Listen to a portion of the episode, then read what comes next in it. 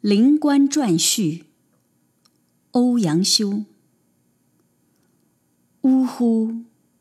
盛衰之理，虽曰天命，岂非人事哉？原庄宗之所以得天下，与其所以失之者，可以知之矣。是言晋王之将终也。以三使赐庄宗而告之曰：“良，吾仇也。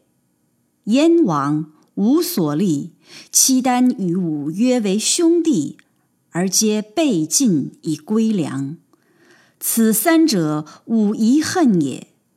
与尔三使，而其无忘乃父之志。”庄宗受而藏之于庙。其后用兵，则遣从事以少劳告庙，请其使，诚以锦囊，复而前驱，及凯旋而纳之。方其系燕父子遗祖，韩良君臣之首，入于太庙，还使先王，而告以成功，其义气之盛，可谓壮哉！及仇仇已灭，天下已定。一夫夜呼，乱者四应，仓皇东出，未及见贼，而士卒离散，君臣相顾，不知所归。至于视天断发，气下沾巾，何其衰也！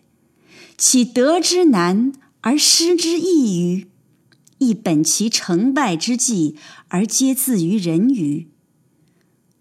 书曰：“满招损，谦得意。忧劳可以兴国，抑郁可以亡身，自然之理也。